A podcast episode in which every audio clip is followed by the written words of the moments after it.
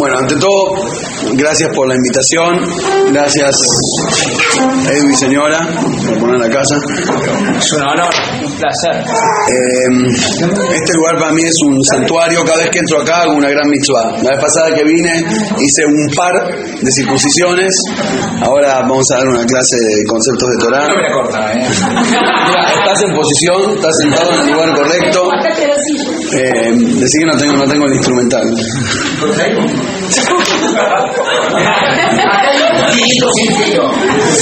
Muy bien. Eh, estamos. El título de la charla era ¿Existe la pareja perfecta? Les quiero contar, les quiero contar un secreto, no la voy a responder la pregunta. Era solo, era solo para que vengan. Ahora, antes de analizar la- antes de, de ir a la respuesta, tenemos que primero analizar la pregunta. Porque habrán notado que en, en español en castellano pareja se usa también para decir, bueno, ella es mi pareja o nosotros somos pareja. Pareja pueden ser los dos o puede ser uno de los dos, como mi cónyuge, digamos. Mi cónyuge es mi pareja, es uno de los dos, y por otro lado, no, es la palabra correcta, ¿no? Pues digo, marido, me cuido, me cuido mucho cuando doy charlas de, de, de- de pareja, de de no decir ella o él, porque después, viste, dijo que era siempre la mujer, dijo que siempre el hombre es el que, como dijo recién Rafa. Eh, cuando vos decís existe la pareja perfecta, y de hecho me han pedido dar una charla así, eh, en, un- en una escuela, digamos, en una yeshiva de solteros, y ahí me negué. Me negué con ese título. ¿Por qué? Porque en ese caso existe la pareja perfecta, tiene una traducción.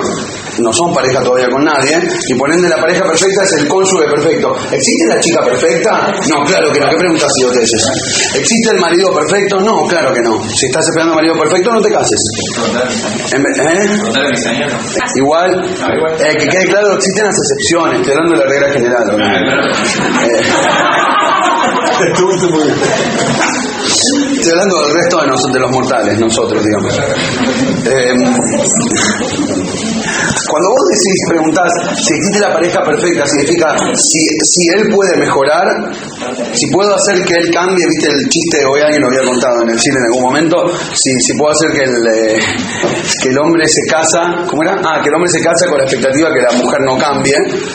Y la mujer se casa con la expectativa de que él cambie. Así son. Y al final, el hombre no cambia y la mujer sí. Ese era el chiste. Era- Bueno, ahora sí.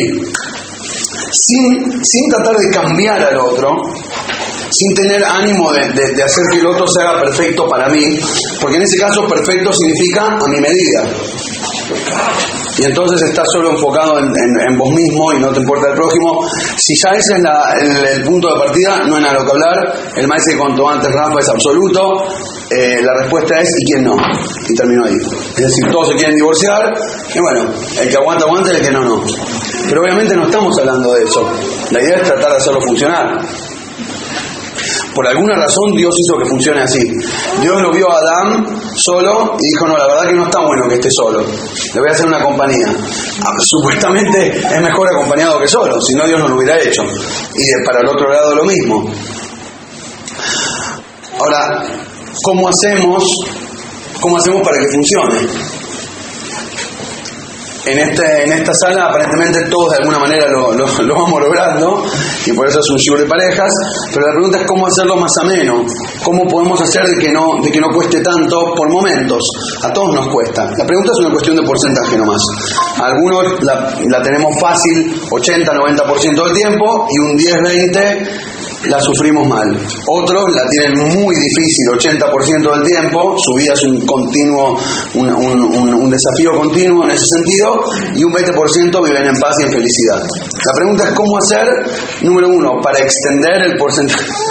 Los chicos, anotalos, los cortás después los chicos. La pregunta es cómo hacer para que el porcentaje sea más positivo y no nada más el porcentaje en cantidad, sino también en calidad. Y como ya los que me conocen o me han escuchado, Los que ya me conocen, me han escuchado, saben que mi, mi mi especialidad es la Cábala, el estudio de la parte esotérica y mística de la Torá, el Hasidut, la sabiduría profunda, lo que, digamos, como era, como era el gran rap que dijo, lo esencial es invisible a los ojos. ¿Quién se acuerda? Muy bien.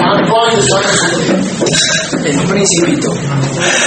Eh, esa parte a veces que es, que es invisible a los ojos es ahí a donde tenemos que a donde tenemos que meternos es ahí a donde tenemos que dedicarnos a tratar de entender por ese lado porque si siempre tratamos de ver lo obvio nos chocamos siempre con lo mismo yo personalmente he escuchado cantidad de, personas hablando del tema, ya sea eh, coaching profesional, psicólogos, rabinos, y noto siempre un error. Quiere decir, hay muchas charlas que están buenas, otras que no, pero hay un, un detallecito que nunca me satisface. ¿Cuál es? Muy simple, que hablan de las consecuencias, hablan del, del- de los síntomas. Siempre se habla de los síntomas. Es como si hubiera un hospital entero que a cada uno que viene le tiran una aspirina. Me voy de acá, aspirina. Me voy de acá, aspirina. Pero se me, me- quebré una costilla, aspirina. Está todo bien, porque igual con un poquito de... Y si, si le duele mucho la momorfina. Y a veces dicen, uh, qué buen doctor, no me duele. Por media hora después te vuelve a doler y más. Entonces, si estamos siempre atendiendo las, las consecuencias del problema y nunca atendemos la causa, recién estamos charlando ahí, riéndonos un rato en la parrilla, no voy a contar todo, no se preocupen. Eh, antes de entrar al, al Sigur, ya, me- estaba mirando de reojo. Eh, y, y- y como chiste tiraban, bueno, ahora que vas a empezar el Sigur, decís A, B, C, D, como me, me querían dar la lista de las cosas, los requisitos. Yo podría haber pasado, ¿saben qué? Podemos hacer un ejercicio didáctico, tengo acá hojas blancas, paso una hojita blanca, cada uno puede escribir un renglón, que es lo que querría para que su pareja sea perfecta, lo paso por la mesa de las mujeres, una hoja pasa por la mesa de los hombres, y después simplemente hago un shiur separado. A ustedes les doy las exigencias de ellos, y a ustedes les doy las exigencias de ellas, y supuestamente somos la pareja perfecta. Si, si vos arreglas todo con un renglón, sos un campo. No, bueno, pero. A ver, Dale, habla por vos, ¿eh? Habla por conven- convengamos, Fue por mí eso. Perfecto. convengamos que inclusive cuando empe- encontrás la y la frotás te da como un deseo, tres, no, te, no puedes pedir todo lo que querés. No hay todo, hay uno. A ver, y por, y por lo tanto, yo siento que siempre todas las charlas y todo lo que se al respecto van por esa vía. De hecho, tanto es así que uno de los rabanim más conocidos, y la verdad escribe muy lindo y, lo aprecio mucho en Israel, hizo un set de libros del tema Shalom Bait, de paz en el hogar, y es uno para la mujer y uno para el hombre. Ahora ya no puedo hacer ni comentario. Pero no era ese. No era, no, justo no era ese. Eh, entonces, y, y la verdad que cuando lees está buenísimo, porque agarró conceptos profundos de la Kabbalah y los bajó muy, de manera muy hábil.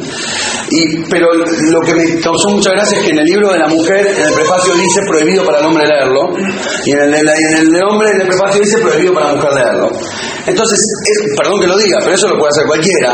Hacé todo bien, tratalo como un rey, date cuenta de que es un regalo de Dios, no sos nada sin él, nunca viví tu vida, nunca Y de la otra manera me delante de él digo, respetala como corresponde, arrodillate cuando habla. Se me metí loco porque él es el marido, ¿eh? Se me metí loco. Se me metí loco. El licencio otro que me Obviamente era genérico. Ahora, ahora ¿qué pasa? ¿Qué pasa? El problema de eso es que de vuelta estamos atendiendo, estamos atendiendo el síntoma y nunca nos tomamos el tiempo de diagnosticar el problema esencial. Y entonces nunca vas a poder solucionar nada. Entonces decidí hacer una charla de Kabbalah profunda. Espero que no les aburra, pero quiero ir hasta el fondo. Quiero encontrar el alma del problema. ¿A dónde está? ¿Por qué a todos nos cuesta tanto? Hay un switch así de fácil, duele como, no te imaginas, duele como un parto. Pero es un switch, es un cambiecito que si te atreves a hacerlo, te cambia la vida y te cambia la pareja. Es un, ¿eh? O 14. Es un pequeño cambio de perspectiva como me dijo una vez un gran un, maestro que me gustó mucho, me dijo, estar parado frente a un revólver. ¿Es peligroso? Sí, sería quizás la situación más, más incómoda de mi vida. Me dice, "A- apúntame, por favor. bueno, no, hacelo. Es una situación totalmente incómoda. Le pido a Dios nunca tenga que estar en esa situación. Me dice, sí, lo que no te diste cuenta es que puedes estar frente al revólver, pero sí, ya no más, claro, ya no más peligroso. En otras palabras, no, no, obviamente no siendo vos el que lo agarra y apunta a otro, pero lo que quiero decir es que la perspectiva es todo. Cuando vos ves algo desde un lugar y estás empotrado ahí, te, te sacaste raíces en ese lugar, siempre ese árbol te va a dar sombra a esta hora del día, digamos. Y si vos estás arraigado en tu lugar, nunca eso va a cambiar, a menos que cortes el árbol. Como dijo él, nos divorciamos y listo. Ahora, si vos podés cortarte las raíces, pegar una vueltita, pararte del otro lado del árbol, ya no te hace sombra. Entonces lo que hace falta no es andar diciendo a mí me gustaría que ella A, B, C, D, E, ni a mí me gustaría que él X, Y, Z. Lo que la solución es buscar cuál es ese pequeño cambio de actitud general ¿Cuál es ese cambio de actitud general? ¿A, qué, ¿A dónde me tengo que mover para que mirándolo de otro lado el problema directamente no exista? No solucionar el problema, hacer que el problema no exista. Le voy a contar un maíz que me viene a la cabeza, un maíz jasídico interesante. En el inicio del- de la historia del hasidismo, no se preocupen, eh, yo hablo con la babysitter. Una horita, horita y media más, ya estamos.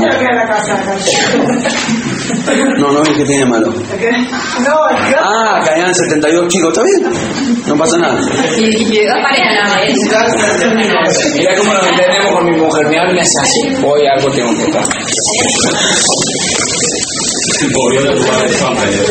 En el inicio del, en el inicio del camino del hasidismo, uno de los principales rebes, el autor del Tania, solía ir por diferentes ciudades a impartir enseñanzas, pero bueno, las enseñanzas que él tenía eran muy novedosas, en el mundo ortodoxo general eran tomadas con, con cierta eh, Sí, ojo, sí, bueno, es demasiado linda la palabra. Eh, digamos con cierta cautela y generaba a veces polémica fuerte. Una vez, en una ciudad de grandes sabios, en una ciudad de grandes sabios, tenían una- un cuestionamiento talmúdico. Los grandes jajamín que estudiaban Gemara y tenían preguntas eh, legalistas del judaísmo, grandes estamos hablando de los, mejores rabinos de la época, que vivían en un pueblo, en una ciudad y tenían eh, graves cuestionamientos en determinada sección, lo desafiaron al Alterrebe y dijeron vos que venís a impartir tu nuevo camino y no sé qué, a ver si puedes responder esta pregunta. Y le tiraron, le, hicieron, le mandaron una carta con varias hojas, una pregunta compleja, académica. Si podés venir y dar una clase respondiendo la pregunta, eh, te, acep- digamos, te aceptamos tu camino. Y si no, confirmaste que sos un, un pichi y no merece que te escuchemos. Ok, el Altarebe aceptó el eh, challenge accepted, aceptó el, eh, bien ahí, aceptó el desafío y fue a la ciudad. Cuando llega, imagínense la situación, dos sabios y un ortodoxo, y el Altarebe se para arriba de la bima en el shield y entra a cantar una melodía jasídica. Estás hablando como, no sé, como ir a una charla en Harvard a nivel religioso. Todos sabios. La terrena entra y se pone a cantar una melodía jasídica. Todos de alguna manera logran conectarse con la, con la, con la no sé, solemnidad del momento, cierran los ojos y se conectan. Y al poquito tiempo empiezan todos a cantar con él. Está todo el shield, todos cantando una melodía profunda, así eh, no, no rápida, una melodía profunda, jasídica, durante varios minutos, largos minutos. Todos con los ojos cerrados, muy concentrados.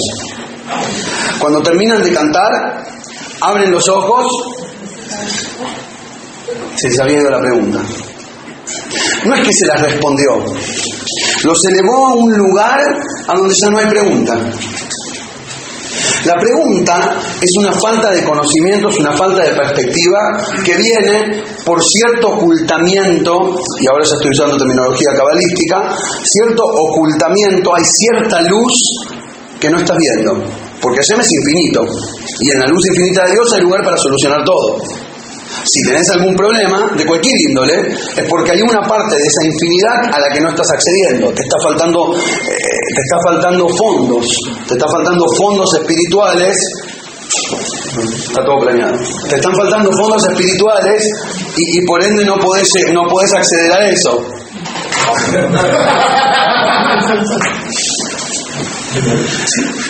Por eso digo que en la vida las verdaderas soluciones no pasan por responder las preguntas. Porque si te quedas en la misma dimensión donde la pregunta existe, la respuesta no sirve para nada.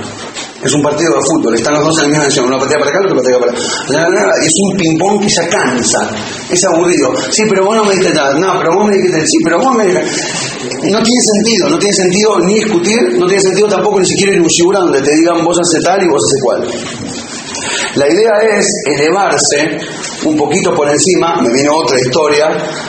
Una vez un alumno le pregunta a su maestra, a su rebe, no me acuerdo quién era este, pero le hace muchos años, rebe, usted, hay rabinos que como que no se dan cuenta de lo que pasa alrededor, no se dan cuenta de los líos de la vida, de la, de la mugre de la sociedad, porque viven en su mundo.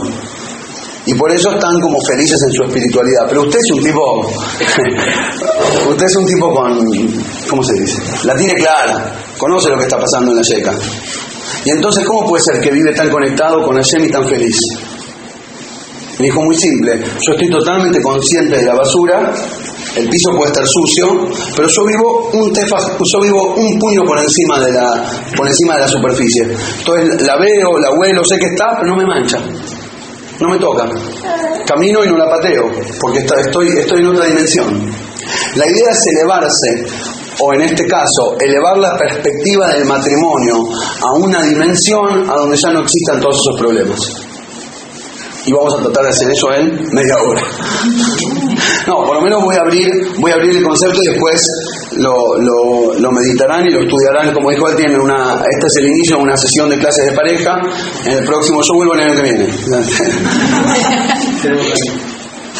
Hay un, concepto maravilloso, un concepto central en la Kabbalah, en el cual está basado uno de los libros de Rabbi Moshe Cordovero, por eso lo elegí. El, si vivía acá, el más escondido. En esa época estaba muy escondido lo hace. Eh, hace como 600 años, el, este Rabí Moshe Cordovero que está enterrado en Sfat, ahora sí, sin chiste, es vecino mío. Yo tengo unos vecinos importantísimos. Sí. Eh, me quedas a, tres minutos de casa. El Rabí Moshe Cordovero escribió un libro que se llama Tomer de Borá, en el cual él agarra conceptos de Kabbalah que explican cierta faceta de la luz divina y las usa como ejemplo para nosotros para que copiemos a Shem. Una de las maneras del judío elevarse de lo material a lo espiritual es copiar actitudes divinas. Pero claro, si no conoces ni a Shem ni a lo que hace Shem, es más difícil. Por eso él ahí en el libro te explica, en la Kabbalah dice tal y cual cosa sobre Hashem. La manera para nosotros de copiarlo sería esto y esto y esto. Por ejemplo, una de las que dice, para tirarles un ejemplo del formato, una de las que dice para dar un ejemplo del formato es que eh, no participa mucho. Es silencioso. Vieron que Hashem es como calladito. ¿Lo percibieron? ¿O alguno de ustedes lo escuchó hablar? Si sí, me voy. claro, les recomiendo un psiquiatra. Es decir, Hashem por lo general, Hashem por lo general no habla con la gente normal. Con la gente normal. Hashem es muy callado. Y puedes estar haciendo algo negativo y no se va a meter en tu vida así, eh, te equivocaste. No es que cada vez que haces un error te explota algo. Hashem no es tan obvio. Él se aleja y da espacio. Y de la misma manera, uno con el prójimo tiene que darle espacio. No tiene que estar encima del otro y tratar de corregirlo todo el tiempo. Dice inclusive con los hijos que es mitzvah educarlos, no es a cada paso, esto lo hiciste mal, no, eso no, acá sí, estudiar, ordenar. A veces tenemos obsesión como padres de meterle, meterle, meterle, y hay que dejarlo, hay que hacer un pasito para atrás y dejarlo equivocarse de vez en cuando, a menos que se esté poniendo en peligro. ¿Por qué? Para aprender a ser como Hashem. Hashem también te deja equivocarte y te da espacio. ¿Y, por qué? Porque eso te ayuda a que el proceso de darte cuenta del error y de mejorar sea propio. Bueno, esto era solo un ejemplo de cómo el Ramak, el Rabí Moshe Cordovero, explica que hay que emular a Hashem. Ahora, con respecto al tema del matrimonio, es más fuerte aún este concepto. Porque en el judaísmo la relación entre hombre y mujer está comparada en la relación entre el pueblo judío y Hashem. Somos como un matrimonio con Dios. ¿Lo escucharon eso alguna vez? El famoso Shirashirim, el cantar de los cantares, que es una, una poesía erótica y en realidad es un ejemplo, una metáfora refiriéndose a la relación entre el pueblo judío y Hashem, el deseo del pueblo judío como la novia hacia Dios y el cariño, el deseo del novio de Hashem hacia nosotros. Ahora, les hago una pregunta. Esto, este concepto lo sabían, que el matrimonio, Hashem y nosotros como matrimonio. ¿A qué va ese ejemplo? ¿Qué significa estar casado con Hashem? Es más, en otras religiones se, se- se- escucha el, el comentario, eh, estoy casada con el Señor. Claro, con un Señor que no opina, no pide almuerzo, no pide cena, no quiere... Así cualquiera se casa con el Señor. Yo también me caso con el Señor. Claro, es un Señor que no pide nada, no molesta, no opina, no tiene cuerpo, no participa, no... Ah, Es bastante fácil. Entonces, ¿por qué el ejemplo? ¿Eh? No ronca. No ronca. Para darle un poco de... En realidad fue delicado, podría haber dicho muchas otras, pero no.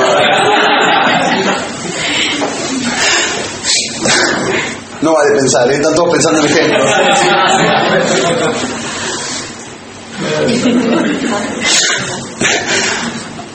El ejemplo es lo siguiente, por eso mencioné este tema del libro del Ramak, porque el ejemplo del matrimonio para con es para avivarte, te está tirando una insinuación, eh, prestale atención, fíjate cómo funciona tu relación con Hashem, si entendés la relación con Hashem, vas a entender la relación con tu esposa o con tu, con tu marido. Si, enten- si entendés cómo funcionan las dinámicas correctas, entonces podés comparar y aplicar.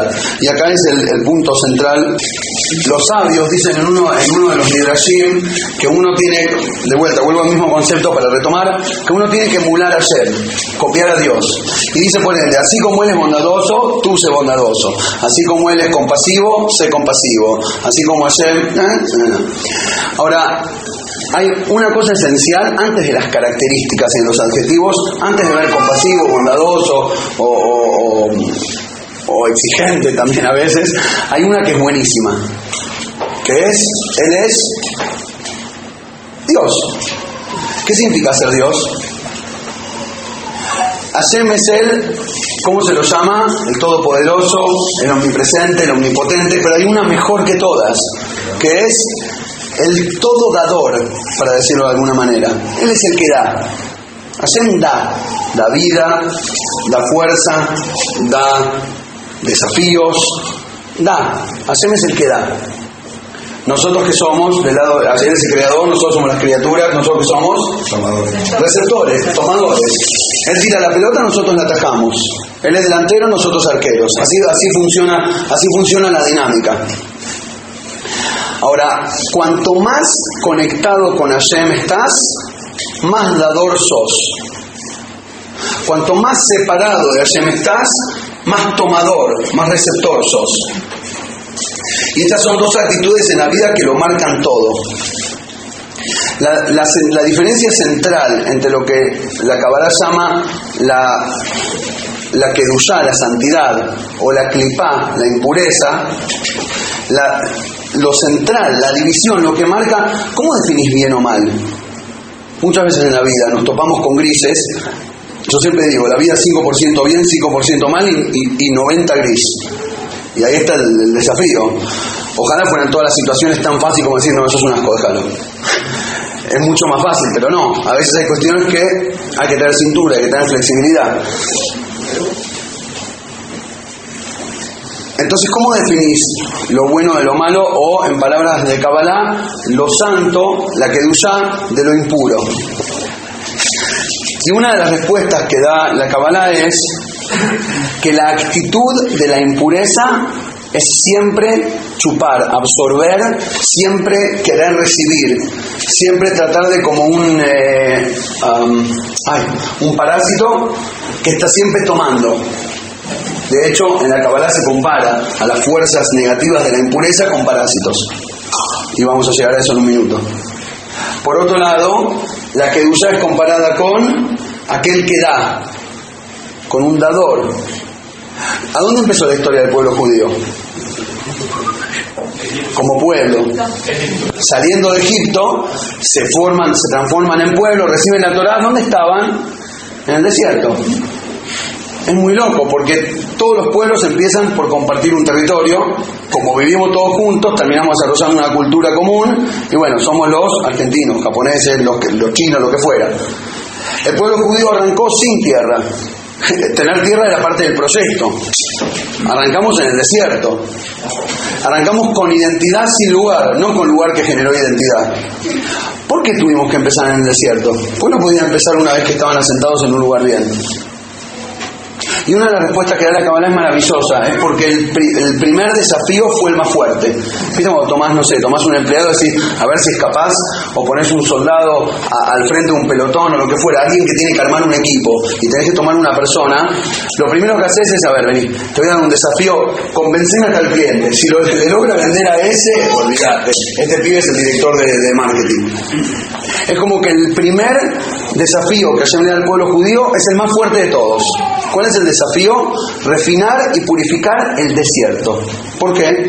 Porque el desierto, explica la Kabbalah, es el lugar más impuro del mundo. ¿Por qué?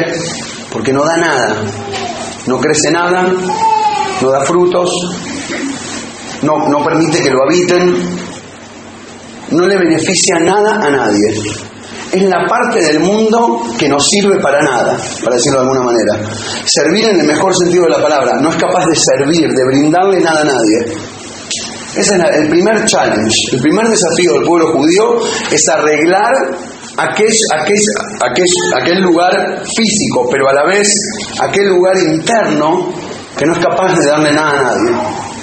Lo primero que tenés que hacer en tu camino de refinación personal y de mejoramiento es limpiar ese lugar interno que no es capaz de dar.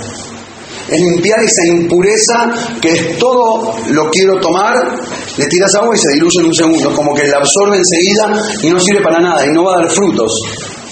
De hecho, me, emocionó ver hace un, un, par de meses una noticia que un, eh, un, desierto floreció, ¿lo escucharon? Acá en Chile, en Chile, fue por el sejud del rabino, eh, de nuestro rabino chileno, hubo un desierto, si no me equivoco, el desierto de Atacama, puede ser, que se floreció todo, llovió, de repente llovió y se floreció todo. Me pareció, no sé, como una de las señales de la venida del Mashiach. de alguna manera, si lo mirás espiritualmente, un desierto es, es, es aquel lugar y en el alma aquel nivel que no quiere dar nunca nada. Eso es lo primero que hay que refinar. La primera misión como pueblo judío es limpiar esa suciedad. Hay una expresión talmúdica hablando de X pecador, no de una persona, sino aquel que hace tal pecado es peor que un parásito, peor que un gusano, creo que es la expresión. Afilu itush kadmah. Creo que la traducción es gusano, o parásito. Inclusive un gusano es mejor que vos. Explica ahí la quemará qué significa inclusive un gusano, porque dice un gusano, no por el tamaño. Dice gusano porque el gusano es el animal que toma y no da o por lo menos cierto tipo de gusano, todos los animales son parte de una cadena, una cadena alimenticia, de una cadena ecológica, que de la misma manera como absorben, como, como toman de la naturaleza, también le dan algo a la naturaleza. No conscientemente, pero es la naturaleza que se les puso. La vaca come y cuando termina de digerir y hace sus desechos, está fertilizando la tierra. La misma tierra de la cual después come sus frutos, que es el pasto que ella necesita. Entonces ahí hay un ciclo sano de dar y recibir. El gusano es el último de la fila. Estamos como, imagínate una fila donde todos agarran con una y dan con la otra, agarro con una, doy con la otra, y el gusano está al final. Es el picarón que está al final y se la lleva toda, él no da nada. No tiene más nadie atrás. Ese es el último. el último, el último, el nivel más bajo de todos. Cuando uno se transforma en grave pecador, la Gemara lo compara con ese gusano, pero no por hablar despectivamente de un pobre animal, sino para del pobre insecto, sino para expresar de que el nivel más bajo es el que está ahí solo para tomar y no para dar.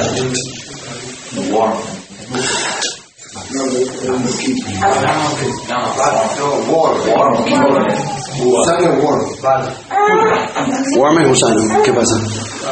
No, no sabe lo que decir gusano, entonces.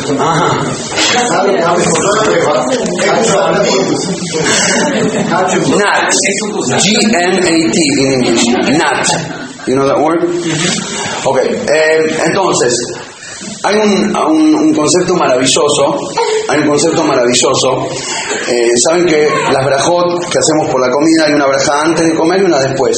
Es como onda pedir permiso para agarrar la bendición divina y después agradecerle porque te la dio.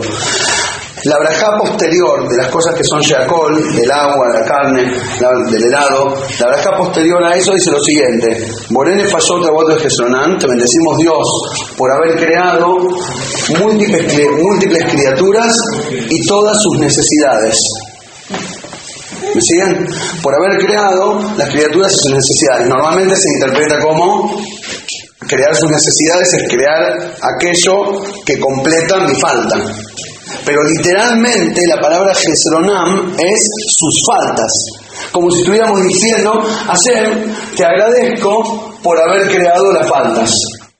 Hay una brajá en el escuchen porque estamos todos. Hay una en el judaísmo que dice, hacer, te agradezco por haber creado le faltas a todas tus criaturas. Me está cargando, ¿no? Imagínate, a vos qué te falta, no sé, plata, salud, una situación, una cuestión, y le vas a ir a agradecer por eso, no, le voy a pedir que me lo mejore. La explicación que se da es que Hashem nos hizo las faltas para obligarnos, las falencias, para obligarnos a relacionarlos, a relacionarnos con otros. Si yo fuera perfecto, si yo fuera bueno en, en- estudiar Torah, en hacer guita, en jugar al fútbol, en, no sé, en todo, no necesitaría de nadie. Quizás tampoco estaría charlando con ustedes hoy en la noche. Si ustedes fueran perfectos en todos, tampoco estarían acá hoy. Y esta reunión, y esta amistad, y esta riqueza que se da por la charla y por la discusión que se va a dar después, no existiría. Entonces, gracias a que Hashem nos hizo faltas, ejemplo, una charla para pareja. ¿Existe la pareja perfecta? Si todos tuvieran la pareja perfecta, no hubieran venido.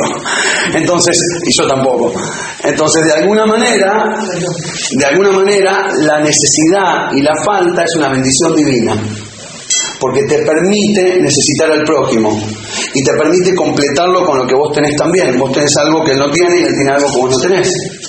Y por eso ahí nacen las amistades, ahí nacen las sociedades, ahí nacen las creaciones que hace la humanidad en conjunto.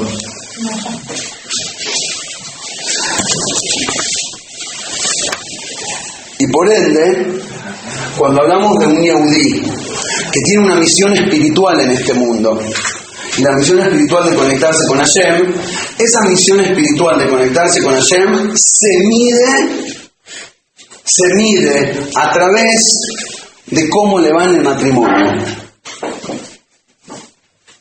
Ojo, oigan, la relación para con Hashem, ¿qué tan bien estás haciendo las cosas en este mundo para con Dios y para con el universo? Se mide en tu habitación, se mide con tu esposa.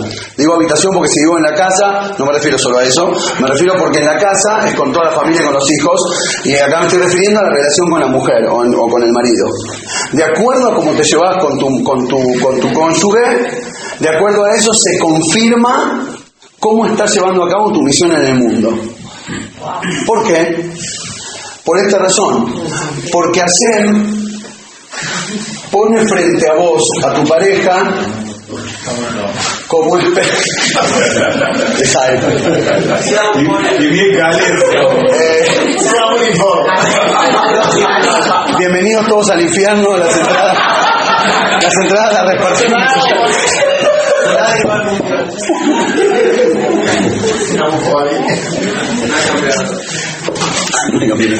Están haciendo otras pilares. Eh, no sé si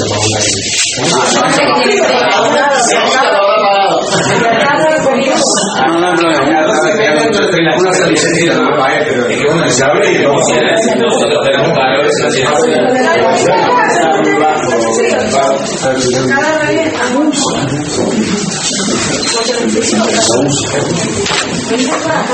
No, no pasa nada.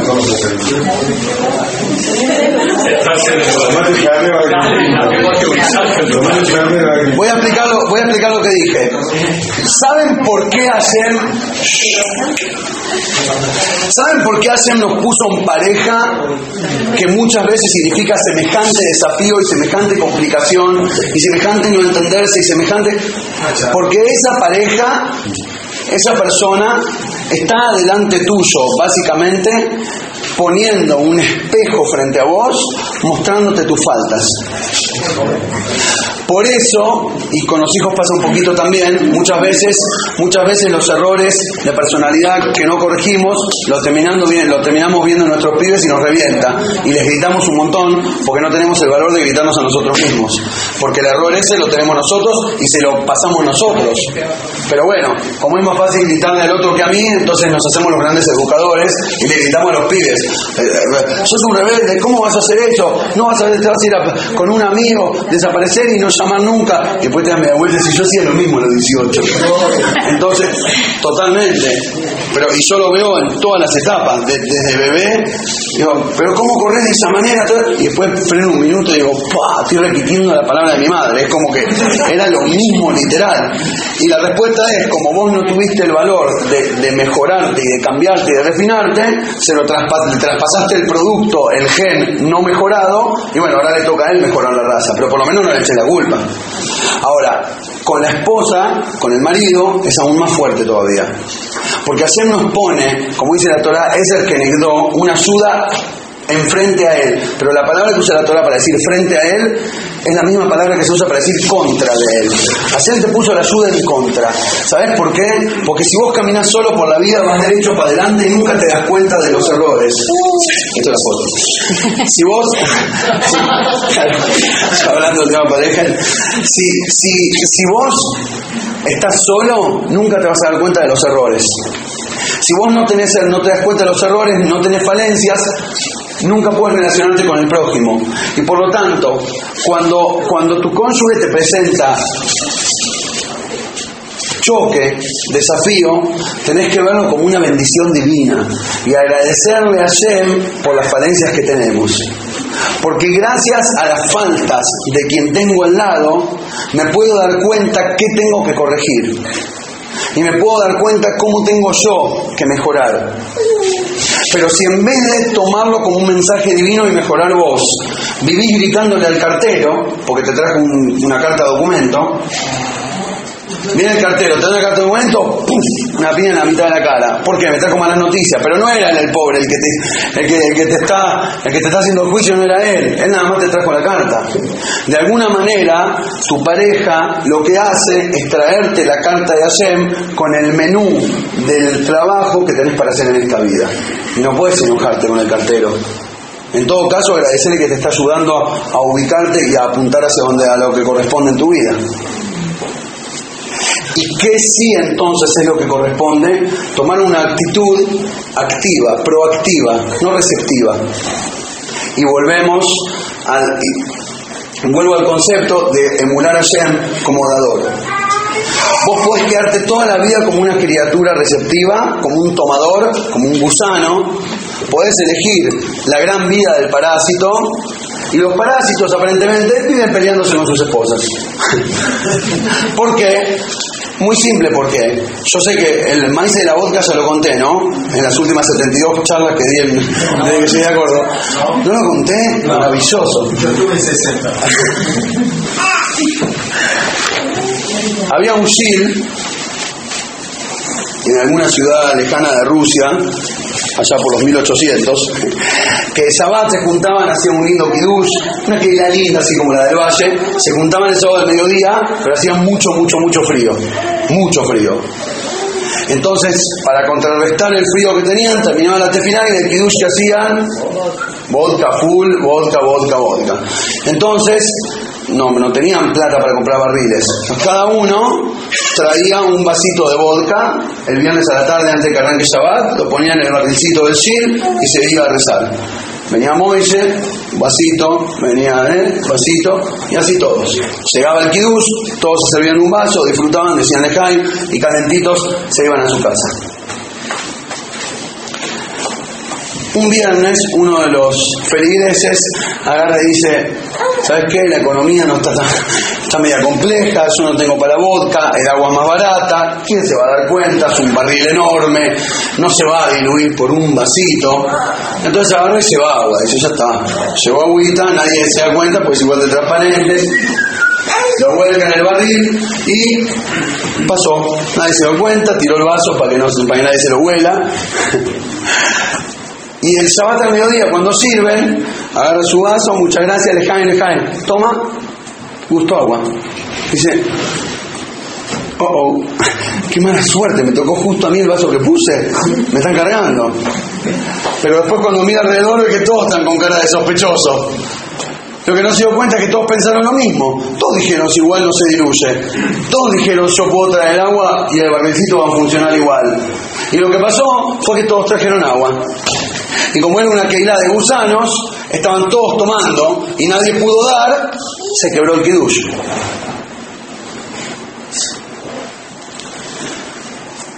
Exactamente lo mismo pasa en la pareja. Cuando uno entra, el problema es que entramos, hay un dicho buenísimo un- de un rebe que se casaban sus nietos, no me acuerdo quién era, un- uno de los grandes sabios se casaban sus nietos y en la cupá estaba como llorando. Y alguien le dijo, porque está muy emocionado, rebe se casa. Dice, no estoy llorando porque no puedo creer que hacerle de semejante oportunidad y semejante momento y semejante desafío a un par de nenes que no tienen nada en la vida. Es muy fuerte. De alguna manera entramos al casamiento siendo nenes, unos menos, unos más, pero en la actitud espiritual la mayoría somos nenes y algunos toda la vida. Entramos al matrimonio buscando recibir, vamos como gusanitos. Uh, mirá, encontré una chica buena, encontré una chica linda, encontré una chica hermosa, de familia buena, con plata, intelectual, con título, es doctora, es abogado. Es decir, fuiste a conseguir, fuiste a buscar, fuiste a tomar, fuiste a recibir amor, comida, estabilidad, posición social, un montón de cosas que puedes recibir del matrimonio. Y cuando te das cuenta que el cónyuge que, elegiste no es un surtidor, de lo que fuera, eh, de, de los dos lados, hay que quede bien claro. Cuando te das cuenta que tu pareja no te va a llenar de todo lo que supones, dices, ah, no, creo que no me sirve. Pues yo quería recibirlo todo y no me lo están dando. Y el problema es que vienen los dos con el mismo problema. Entonces están los dos alejados, no se encontraron. Porque están los dos con el vaso vacío así, esperan, ¿vamos a tomar algo? Dale, perfecto, vienen los dos con el vaso vacío y se paran así. Ahora, alguien va a tener que agarrar la botella y servir, si no, no van a tomar nada. Lo mejor sería que vengan los dos con una botella para servir y automáticamente se llena tu vaso y se llena el mío. Entonces el formato correcto, en vez de decir, eh, mirá, conseguí una novia linda, buena, inteligente, con plata, con título, chadeque, en vez de decir todo eso, el verdadero hombre, y, más, bueno, yo soy hombre, entonces puedo tomar autocrítica del lado masculino, el verdadero hombre sería el que toma la actitud, mirá, conseguí una mujer con un montón de necesidades que yo voy a satisfacer. O en el otro caso, conseguí un hombre que realmente necesita y o merece que lo traten como un rey. Elegí una persona para hacerlo sentir como el mejor del universo. Si cada uno toma la actitud de dar porque se conecta con Hashem, si te transformas en un dador como Dios, en un creador y no en un receptor como el resto de los animalitos o como el peor receptor, el gusanito, entonces va a funcionar. Pero si estamos todos enfocados en qué le puedo sacar yo a esta sociedad, pero pensarlo a nivel trabajo, es tan obvio que, que hasta me parece exagerado explicarlo, repetirlo. Imagínate una sociedad de trabajo, a donde cada uno de los socios en vez de laburar, mira así, mete la mano en mete la mano en el cajón, hace, hace un deal, hace un, un negocio con un deal, no te lo cuenta y se queda con la ganancia. Y los dos socios son iguales. ¿Cuánto dura la empresa? 30 minutos. No sobrevive. Si estamos los dos socios enfocados en meterle laburo a la empresa, bueno, y después cuando gracias a Dios hay mucha ganancia, decimos, che, ¿cómo dividimos? Bueno, vos llevaste tanto, llevo tanto. Entonces ahí funciona. Obviamente que el matrimonio también es para ganar. Vas a terminar ganando, pero la forma de recibir no es hacer así. La forma de recibir es dar. Es la única forma de recibir. Vos querés, y, te la, doy la receta absoluta, vos querés que tu pareja esté entregada a vos y que te dé todo y que te haga feliz y que sepa sin que le diga lo que necesitas y lo haga sola antes de que lo pidas, hace exactamente eso. Hace exactamente eso y vas a generar que te copien. El problema es que uno en algún momento tiene que tomar la iniciativa. Por eso decía que la, la, manera de solucionar todos los problemas del matrimonio, y en realidad si me pregunta a mí creo que de la sociedad en general, todos necesitamos recibir, todos tenemos falencias, pero si entramos los dos a la sociedad enfocados en recibir, se van a quedar los dos con el vaso vacío, con el vaso de vodka, va a ser una pareja de gusanitos mirándose a los ojos, preguntándose por qué miércoles estoy metido en esto.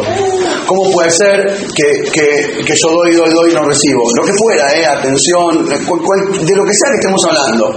El problema es que están los dos pensando, ¿no les pasa mucho que en las discusiones, no, no me insisto, cuando ya la discusión se puso heavy, cuando entró profunda al análisis interno del detalle del por qué, del cómo y del cuándo, llega un momento donde parece, es un chiste, parece que es un espejo. Pero vos no me al revés, vos no me... Pero, y empiezan a hablar los dos, están los dos diciendo lo mismo porque están enfrentados, es como un espejo. Cada uno está tratando de agarrar y no hay de dónde agarrar si la caja está vacía. Entonces, en vez de hacer eso, en vez de decir, bueno, ¿puedes pedirle que me dé tal y tal cosa? No, no, no, no, no. Frena un minuto, sentate solo en el comedor, en tu pieza, en tu oficina, con un papel en blanco y pensá todas las cosas que podrías ayudar a tu pareja. ¿Qué le falta? ¿Qué necesita? Ponete del otro lado, hacela de la psicología inversa, ponete del otro lado de la pistola, como dijimos antes. Y y empezás a la psicología inversa. ¿Cómo puedo ayudar? ¿Cómo puedo dar amor? ¿Qué puedo dar? ¿Qué puedo dar? No qué puedo recibir. Y cuando tengas la lista entera, dedicale tu vida que el proyecto de tu vida sea satisfacer esas necesidades, sin contárselo al otro lado, bueno, ahora se lo saben, pero inclusive sin contárselo al otro lado, vas a ver que automáticamente, y, lo, lo, garantizo, la pregunta es cuánto tarda. Hay gente muy espiritual y muy receptiva y enseguida se da cuenta de la actitud del otro y la devuelve. Y hay gente bastante espiritualmente más burda y le tarda un tiempo para hacer clic. Pero la verdad es que inclusive si te casaste con la persona más burda del mundo, no se diferencia, porque tu misión es dar. Tu misión y tu mitzvah es dar. Y vas a terminar recibiendo. Si no te lo va a terminar dando tu pareja, te lo va a terminar dando Hashem. Pero en el 99% de los casos, cuando das, terminas recibiendo. Entonces, ¿cómo se, existe la pareja perfecta? No, como pareja perfecta no, vamos a ser realistas. Pero sí existe que funcione de maravilla. ¿Y por qué no funciona? Porque vinieron los dos a agarrar. Y cuando los dos vienen a agarrar, la casa se queda vacía y nadie agarra. Y están los dos echándole la culpa al otro. Si cambiamos la mentalidad, y como dije, es un switch, es un clic, duele como un parto, porque estamos reacostumbrados desde chiquitos que mamá me da el pecho y me da y queremos que la vida nos dé.